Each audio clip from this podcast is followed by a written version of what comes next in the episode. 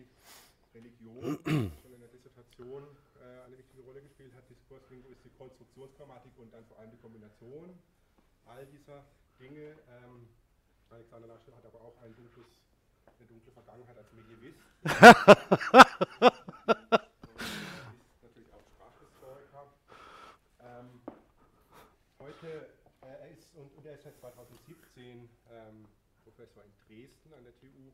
Und, und, und der Vortrag heute ist sozusagen ein Vortrag aus der Domäne Angst vor dem Dunkel, sprachliche Auseinandersetzung und Differenzlosigkeit als Quelle des Religiösen. Und ich freue mich persönlich besonders auf den Vortrag, weil ähm, Alexander mir gestern mehr oder weniger versprochen hat, dass er auch Trost spenden wird.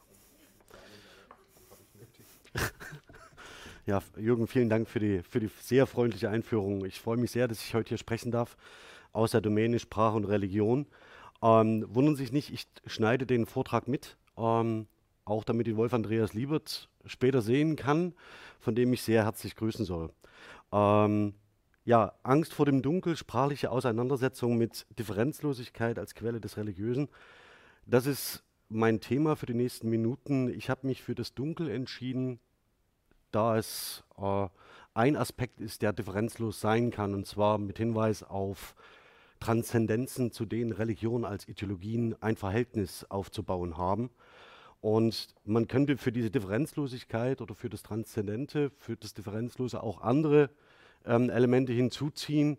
Ähm, ich habe mich für das Dunkel entschieden und freue mich sehr, dass wir gestern in der Diskussion, Herr Bär, ähm, auf genau das Dunkel hingearbeitet haben, sodass ich das jetzt nicht nochmal explizit erklären muss, warum ich das tue. Noch zwei Worte vorweg. Ich werde hier weder als ähm, Theologe, also weder theologisch argumentieren noch editionskritisch, wenn ich mich auf den Luthertext beziehe. Ähm, und ich werde mich auf den Luthertext von 2017 beziehen. Ich möchte nur noch auf eins hinweisen, was jetzt auch in deinem Vortrag, Christopher, eine Rolle gespielt hat, die fürchterliche Angst. Also das heißt, dass man äh, diese beiden Konzepte von Furcht und Angst noch aufeinander bezieht. Ähm, das wird hier in meinem Vortrag auch eine Rolle spielen. Und bevor ich aber thematisch einsteige, vielleicht nur ganz kurz. Die Präsentation des äh, Vortrags ist bereits online und auch diese Aufzeichnung wird online sein bei, bei YouTube.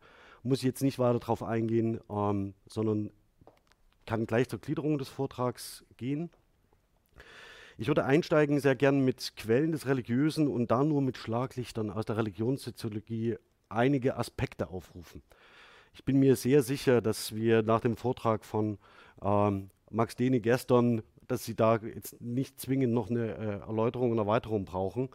Möchte dann zwei thematische Schwerpunkte setzen, nämlich Angst und Furcht in der biblischen Überlieferung und den Zusammenhang von Angst, Furcht und Dunkelheit in der biblischen Überlieferung äh, mit für mich sehr überraschenden Ergebnissen, ähm, denn ich hätte damit tatsächlich sehr markanten und sehr zentralen Passagen gerechnet, bin fast enttäuscht gewesen, dass es dann doch so wenig ist. Ähm, das zum Thema, äh, was wie bestimmte sprachliche Muster und Strukturen und Argumentationsstrukturen unsere Wahrnehmung prägen, auch in der Rezeption. Ähm, ich hoffe, Sie sind mit mir überrascht. Als letztes würde ich Angst und Differenzlosigkeit aus Perspektive der Religionslinguistik beschreiben. Ähm, das, und da kommst du dann zu deinem äh, Punkt, dem Trost. Ja, weil wir die Frage tatsächlich noch nicht äh, besprochen haben, hier auch gestern nicht, was können wir gegen Angst tun? Die Frage wäre, was schlägt die biblische Überlieferung vor, was man mit den Ängstlichen tut? Ja, zu den Quellen des Religiösen aus Religionssoziologie und Religionslinguistik, das gehe ich nicht im Einzelnen durch. Ich will Ihnen nur ganz kurz sagen, die Religionssoziologie steht sehr nah an der Ritualforschung und damit Ethnologie und Ethnographie. Ähm, zu den zentralen Konzepten gehört natürlich ähm, die Relevanz von Übergängen äh, nach Arnold von Gennep, aber natürlich auch die Frage, wie gehen wir mit Liminalitäten generell um, ähm, wie Turner das entwickelt hat, wie gehen wir mit bedrohlichen Erfahrungslagen um.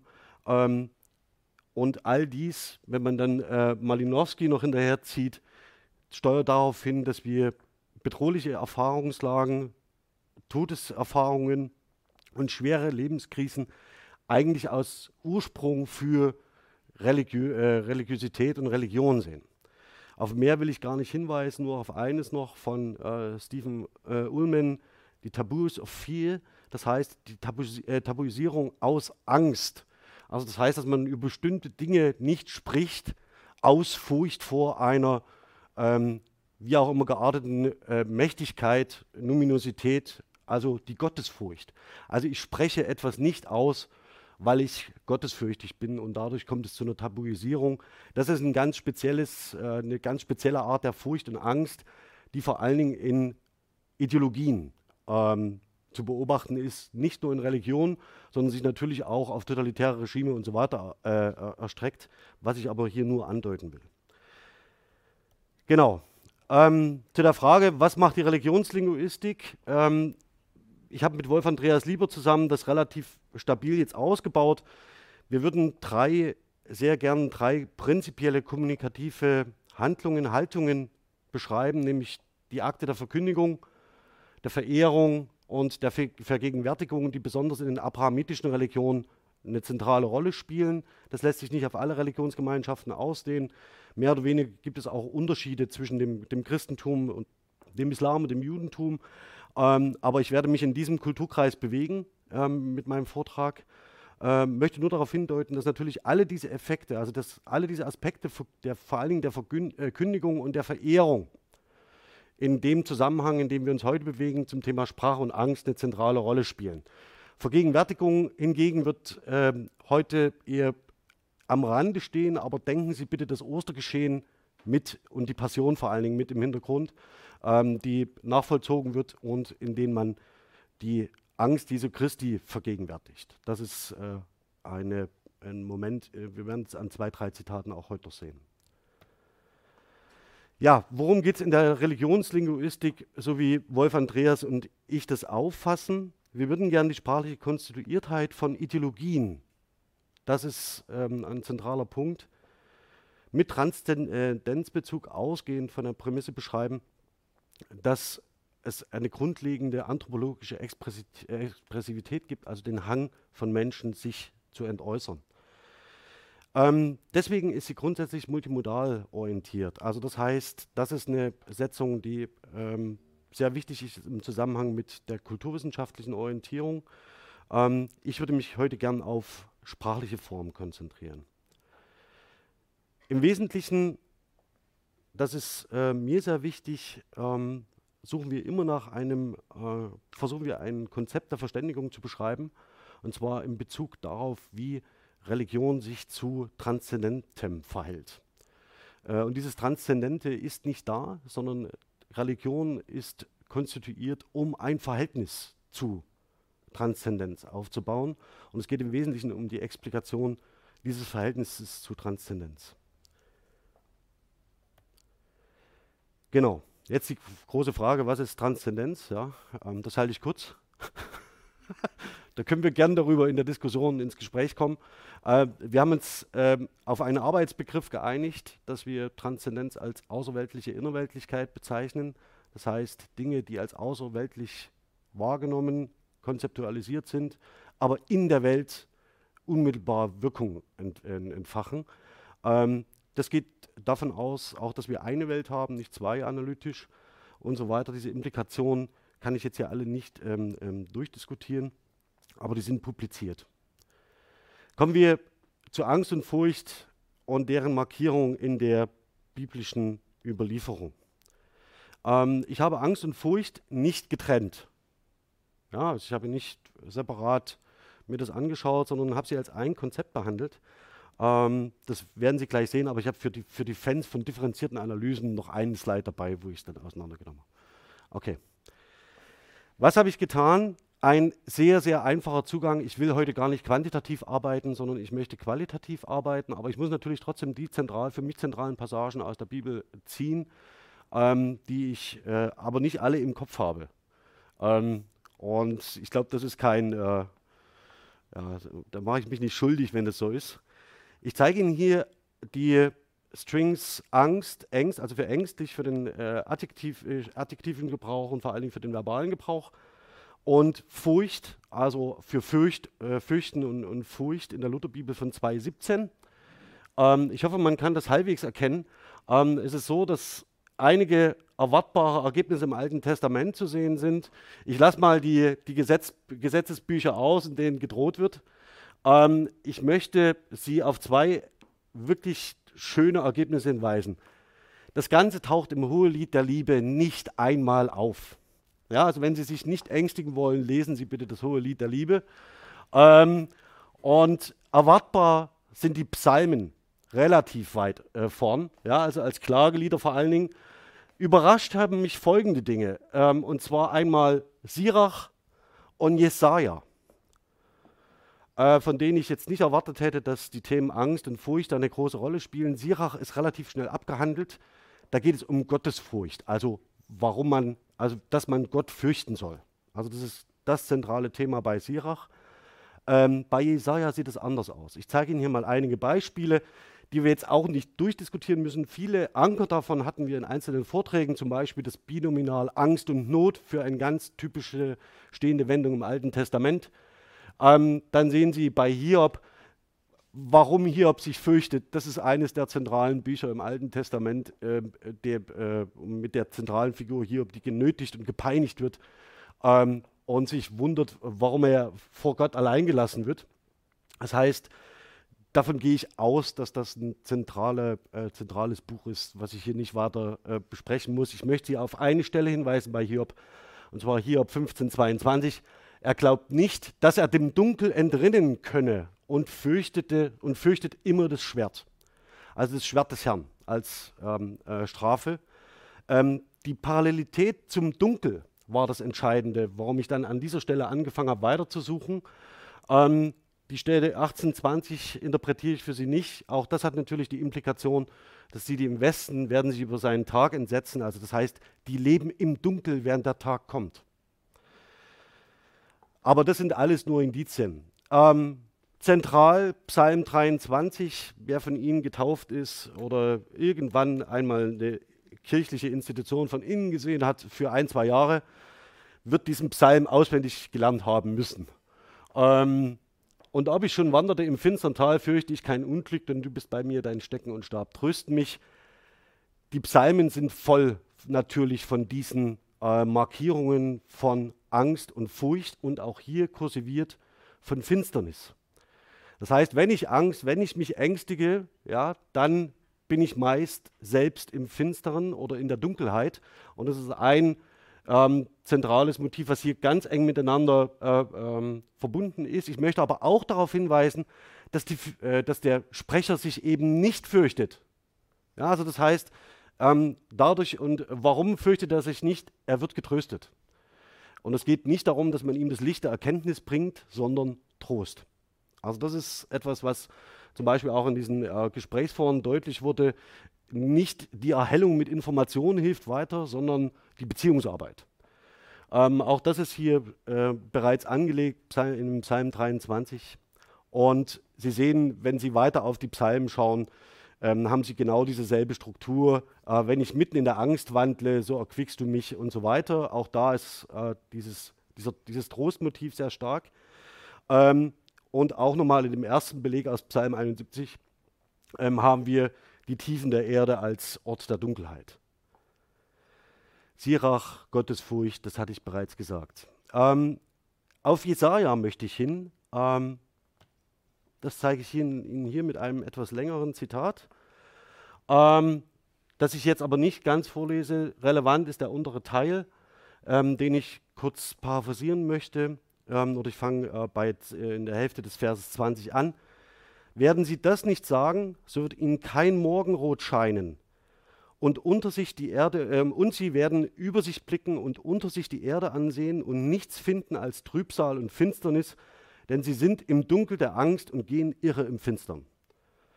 Das ist ähm, eine, äh, sag mal so, eine Konzeptualisierung von Angst, Furcht und Finsternis, ähm, die auch das Finstere und das Dunkel als differenzlos besonders deutlich werden lassen. Also wir sehen nichts im Dunkeln und gehen fehl.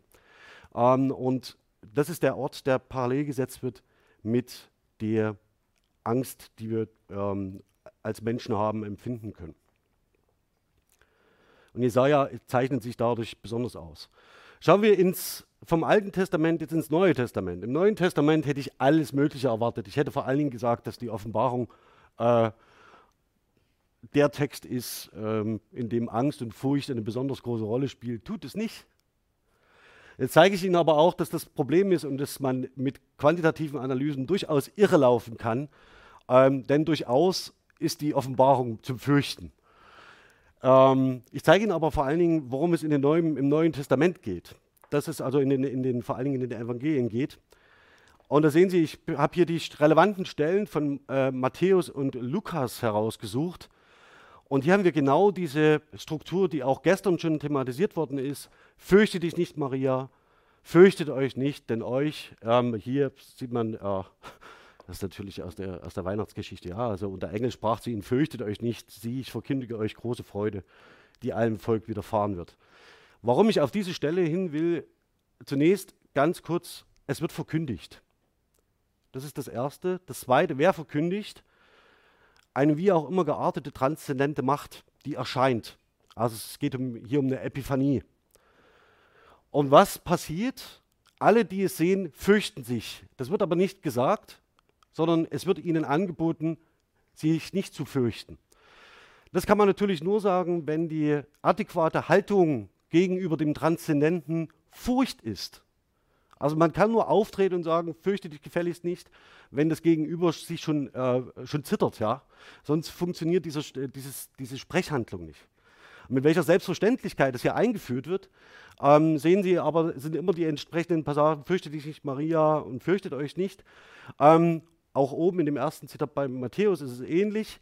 Sie sehen faktisch die anderen Passagen, Matthäus 14, 26, und da ihn die Jünger sahen auf dem Meer gehen, erschraken sie und riefen, es ist ein Gespenst und schrien vor Furcht. Da haben wir faktisch die Kehrseite. Ja? Also das, darauf wäre die adäquate Antwort wieder, fürchtet euch nicht. Genauso sehen wir ähm, das bei Lukas, äh, Lukas 7, 16, und Furcht ergriff sie alle und sie priesen Gott und sprachen, es ist kein großer und so weiter und so fort. Also da geht es um die Furcht, die ähm, die Menschen ergreift. Unten ist eines der ganz wenigen Beispiele, ähm, wo es um eine, ähm, um, die, um die Angst eines Menschen geht. Und hier ist ähm, Jesus Christus gemeint ähm, und er geriet in Todesangst und betete heftiger. Als eine Passage, gut. Aber darauf wird es mir nicht ankommen, also auf die Passion. Kommen wir nochmal zu dem Punkt Angst und Dunkelheit. Das heißt, wir haben das gesehen, das war in zentralen Passagen bei Jesaja und hier äh, auch in dem Psalm spielte das eine Rolle. Und ich würde Ihnen ganz gern mal die Passagen in der Bibel zeigen, in denen Angst, äh, Furcht, das ist diese etwas hellere, ähm, der etwas hellere Hintergrund. Dann sehen Sie die Kombination aus dunkel und finster. Ja, das sind diese hellblauen. Ähm, mir ist ganz klar, dass es exemplarisch ist. Man hätte hier dazu nehmen können Nacht, Tiefe in der Erde und so weiter. Ähm, soll mich aber heute nicht interessieren, sondern im Wesentlichen wollte ich nur zeigen, okay, das ist ein Thema und es gibt einzelne Bereiche, in denen das eine Rolle spielt. Sie sehen dass äh, das Buch Hiob. Hiob als äh, glänzt nicht nur durch eine äh, häufige Verwendung von Begriffen der Angst und Furcht, sondern auch darüber zu schreiben, dass sich etwas in Dunkelheit und Finsternis bewegt. Und Sie sehen relativ wenige Belege, in denen Angst, Dunkel, äh, also die Angst, die Furcht und das Dunkle zusammengehen. Das sind Hiob, also Esther, Hiob und wieder Jesaja. Also Jesaja scheint der zu sein, der den Zusammenhang von Angst und Dunkelheit in den biblischen Schriften am stärksten markiert. Ähm, damit hätte ich nicht gerechnet. Ich zeige Ihnen, ähm, in der, im Neuen Testament spielt dieser Zusammenhang überhaupt keine Rolle. Also wenn wir über Angst und Dunkelheit sprechen und das möglicherweise sagen, das ist ein Motiv, was uns als besonders gewichtet erscheint, auch im Diskurs und in der Tradition, dann kann man sagen, ja, wenn, dann Altes Testament. Ähm, und das fand ich schon sehr erstaunlich. Also, dass man tatsächlich diesen, diesen Connex so deutlich sieht. Das mag bei der Auswertung von Wortfeldern aus Germanet sich noch ganz anders darstellen. Ja, also nur für diese äh, Dunkelheit, weil man auch der Begriff Angst und Dunkelheit immer so im Vordergrund steht. Was ich Ihnen jetzt alles weglasse, sind alle Hiob-Zitate. Ja, also Hiob ist voll davon. Ähm, und ich zeige Ihnen aber hier mal vor allen Dingen die Jesaja-Sprüche. Ähm, Doch es wird äh, nicht dunkel bleiben über denen, die in Angst sind. Das heißt, da ist genau dieser ähm, äh, Connex zwischen ich lebe in der Dunkelheit als differenzlosem Ort und ich habe Angst. Sehen weiter bei, bei Jesaja ähm, die einzelnen Passagen. Da geht es hier um das Wandeln im Finstern und es scheint kein Licht. Ähm, und hinweisen möchte ich Sie vor allen Dingen auf Esther und den letzten Vers. Das sind Sentenzen, ähm, die lesen Sie äh, auch in verschiedenen Fantasy-Romanen. Also, dass man, es ist, äh, da ist wirklich alles zusammengesetzt und zusammengezogen, was man als Mensch Bitteres erleiden kann. Also besonders der letzte denn dieser Tag ist ein Tag des Grimmes, ein Tag der Trübsal und der Angst, ein Tag des Unwetters und der Verwüstung, ein Tag der Finsternis und des Dunkels, ein Tag der Wolken und des Nebels. Ähm, da haben sie Konzepte aufgezählt und eines nach dem anderen ist differenzloser als das vorher. Also im Nebel sehen sie nichts, im Dunkeln sehen sie nichts. Ähm, und es ist finster und dunkel und man ist in Wolken und so weiter. Also das heißt, dieser Connex ähm, wird extrem selten hergestellt und das hat mich sehr überrascht, dass das so ist. Aber wenn, dann in dieser Art und Weise.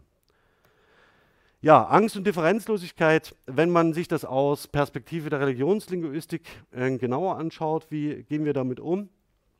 Es ist zunächst so, dass das Dunkle selbst höchst ambivalent ist. Ich habe Ihnen hier zwei Passagen herausgewählt aus den, aus den Königen und es gibt die Parallelstelle äh, in den Chroniken. Da sprach Salomo, die Sonne hat der Herr an den Himmel gestellt, er hat aber gesagt, er wolle im Dunkel wohnen. Das Ganze ist natürlich äh, dann problematisch, wenn man sagt, in anderen Konzeptualisierungen ist das Dunkel der Ort der Angst. Und nicht nur der Begriff der Angst ist höchst ambivalent, sondern auch der der Dunkelheit. Die Dunkelheit steht für Differenzlosigkeit und natürlich auch für den Platz, der nicht beschienen und durch Menschen nicht sichtbar ist. Also in der Dunkelheit können Sie als Mensch nichts wahrnehmen und das schließt faktisch auch ein, dass der Herr im Dunkel ist und dass sie ihn nicht sehen mit den Möglichkeiten, die sie haben. Das heißt, selbst die Dunkelheit ist also ähm, numinos und gefährlich. Wenn wir nochmal von diesem Aspekt ausgehen, sehen Sie, dass es in den Belegen, die ich, die ich Ihnen gezeigt habe, Aspekte der Verkündigung und vor allen Dingen der Verehrung gibt. Also die Psalmlieder sind Lieder, mit denen verehrt wird, in denen man singt, ähm, dass man ähm, vom Herrn gerettet wird. Das sind im Wesentlichen äh, die, die Inhalte der Psalmen oder dass man klagt über seine Situation. Und die Aspekte der Verkündigung habe ich Ihnen gezeigt. Immer dann, wenn die Transzendenz in die Welt bricht und man sagt, fürchtet euch nicht, ähm, schließt sich eine Verkündigung unmittelbar an. Ja, was macht man aber mit den ganzen, ähm, äh, mit der Frage von Angst und Furcht? Ähm, wie wird, sollte man das interpretieren? Hier möchte ich einen Vorschlag machen. Ähm, Angst und Furcht stehen in der biblischen Überlieferung als adäquate Reaktionen. Also man hat sich zu, zu ängstigen. Das ist zentral.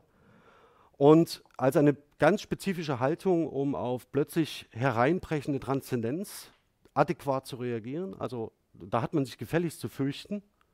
Also wenn der Herr kommt. Ähm, und es gibt keine andere Möglichkeit der Reaktion. Also man darf sich zum Beispiel nicht freuen. Ja, also es geht nicht um Freude in allen Akten, sondern es geht darum, Furcht zu empfinden vor der Schrecklichkeit, die da aus dem Dunkel kommt. Das nächste ist, ähm, dass man sich, wenn man sich dem Mächtigen nähert, dem religiösen Mächtigen, dann hat man das in einer gottesfürchtigen Haltung zu tun. Und diese Gottesfurcht ist nicht irgendwie metaphorisch zu verstehen, sondern in einer geängstigten Haltung vor dem Herrn. Ähm, und das ist sehr konkret. Das hat man an dieser einen Hiobstelle gesehen, das Schwert des Herrn äh, hängt über ihm. Ähm, schlussendlich dient es auch dazu, um zentrale, differenzlose Lebenserfahrungen zu rahmen und rituell zu bewältigen. Eine, der, eine dieser Erfahrungen wird in der Bibel durch die Passion Christi beschrieben lang und episch. Ähm, und da geht es darum, dass man diese Erfahrungen rahmt und rituell bewältigt, zum Beispiel im Abendmahl. Ja, das ist einer der äh, zentralen Akte, in denen man die Angst Jesu Christi auch vergegenwärtigt. Wichtig ist mir, dass der expressive Ausdruck von Angst und Gottesfurcht ähm, nicht nur die Bedingtheiten von menschlicher Existenz widerspiegelt. Es geht hier also nicht um die Emotionalität oder das Gefühl des Einzelnen, sondern es ist ein, ähm, äh, mit Angst und Furcht wird in der Bibel tatsächlich eine grundsätzliche Haltung von Einzelnen gegenüber der Transzendenz markiert. Und dieses Verhältnis zur Transzendenz, das heißt, wie man mehr oder weniger sich selbst zu Transzendentem verhält, also gegenüber einem Engel, der erscheint auf dem Feld, ähm, wird in den Texten oder in der Bibel kulturell tradiert. Das heißt, es ist ein Konstrukt, was man dort, ähm, äh, ein sprachliches Konstrukt und ein Konzept, was man ähm, dahinter ähm, sieht. Und vielleicht ist es kein Wunder, dass wir im Neuen Testament diesen Zusammenhang von Dunkelheit und Angst und Furcht nicht expliziert haben. Also das Neue Testament gilt in der Regel als freundlicher, ähm, wenn man das pauschal sagen mag. Ähm, was nicht ganz stimmt, aber ähm, Straf, der, strafende, der strafende Herr, ähm, vor allen Dingen, wenn das Volk sich nicht entsprechend fürchtet, ähm, ist vor allen Dingen im Alten Testament zu finden.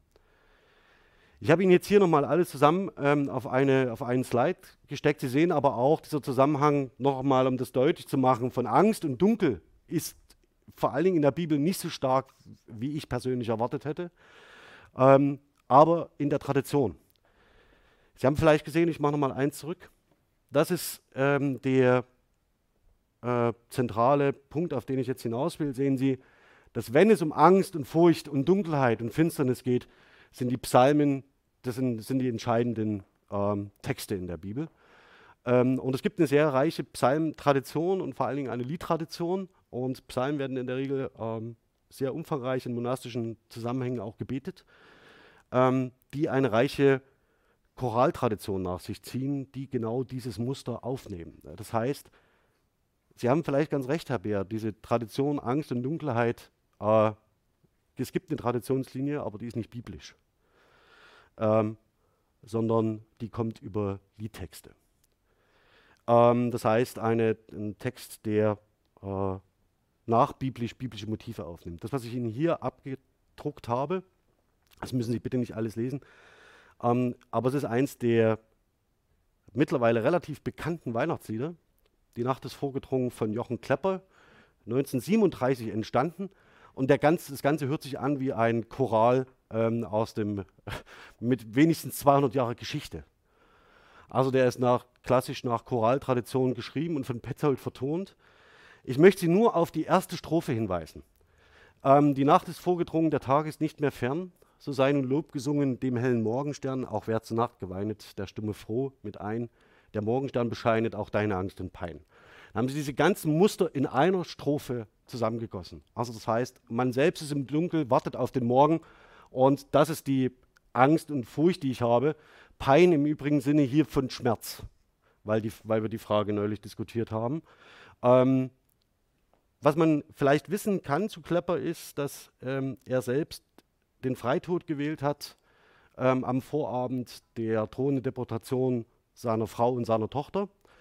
Und das, was er hier verarbeitet, ist unter anderem seine Hoffnung, also es ist ähnlich wie bei Bonhoeffer, ähm, dass er das nationalsozialistische Regime übersteht. Und die lange Nacht, die hier an, angekündigt ist, bezieht sich auf sehr deutlich auf die nationalsozialistische Zeit. Ähm, das sieht man auch in Strophe 4, das ist die erste auf der rechten Seite. Äh, noch manche Nacht wird fallen auf Menschenleid und Schuld und so weiter. Also da hat man das Motiv ganz klar im Hintergrund. Und selbst diese eine Stelle aus den Chroniken nimmt Klepper noch auf. Das ist die letzte Strophe, die erste Zeile, Gott will im Dunkel wohnen. Also diese eine zentrale Passage, die, wo man tatsächlich sagen kann, äh, die taucht zweimal auf, wird zweimal zitiert. Und äh, selbst die verarbeitet Klepper in diesem Lied. Ja, ähm, entscheidend in diesem Text ist die, das Prinzip Hoffnung, das durchscheint bei Klepper, ähm, dass er nicht aufgibt. Und im Wesentlichen ist es eines der Prinzipien, die aus der Perspektive der Domäne Sprache und Religion das Entscheidende ist. Also das heißt, Angst, ähm, zu, in Angst im Dunkeln leben oder in der Finsternis zu leben, bedeutet immer zugleich die Verkündigung und die Verheißung, dass es das Prinzip Hoffnung gibt. Also dass man aus dieser Finsternis herauskommt, aus dieser Angst. Ähm, und das ist eins der zentralen Narrative und Motive in der biblischen Überlieferung. Also nicht ähm, das Verängstigen, sondern ähm, anzugeben, wenn ihr verängstigt seid, hofft. Insofern wäre vielleicht ein schönes, eine schöne Sentenz, ich schaue mal auf die Uhr, das passt gut, ähm, was man aus der Domäne Sprache und Religion sagen könnte, ähm, ja, fürchtet euch nicht, euch zu ängstigen. Also das heißt, äh, das, die, das Ängst, äh, ängstlich zu sein ist äh, menschlich. Ähm, und wenn ihr euch ängstigt ähm, oder wenn ihr jemanden seht, der sich ängstigt, bringt ihm nicht, bitte nicht das Licht der Erkenntnis. Also das hatten wir häufig gestern auch in diesen Diskussionen, was könnte man dann machen gegen die Ängste im Rechtspopulismus. Ja, also das, was man zumindest aus der, aus der biblischen Überlieferung lernen könnte, wäre nicht, versucht nicht die Ängste rational zu erklären, zu verargumentieren, zu diskutieren, stiftet Trost. Das ist das, was die Bibel anbietet. Ich weiß nicht, wie das im rechtspopulistischen Diskurs aussehen könnte. Ähm, dazu muss ich aber jetzt auch nichts mehr sagen, äh, sondern das überlasse ich möglicherweise der Diskussion und meinen Nachrednern. Also vielen Dank.